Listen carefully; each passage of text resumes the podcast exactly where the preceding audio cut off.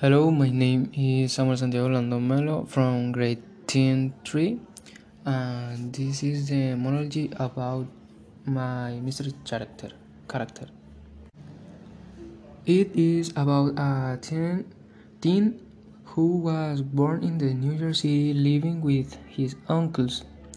He was always a shy, shy and reserved boy who liked science and was very good at school. But there were people who always bothered him and did his, did his life upside down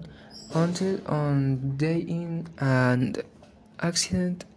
he got powers from a radioactive spider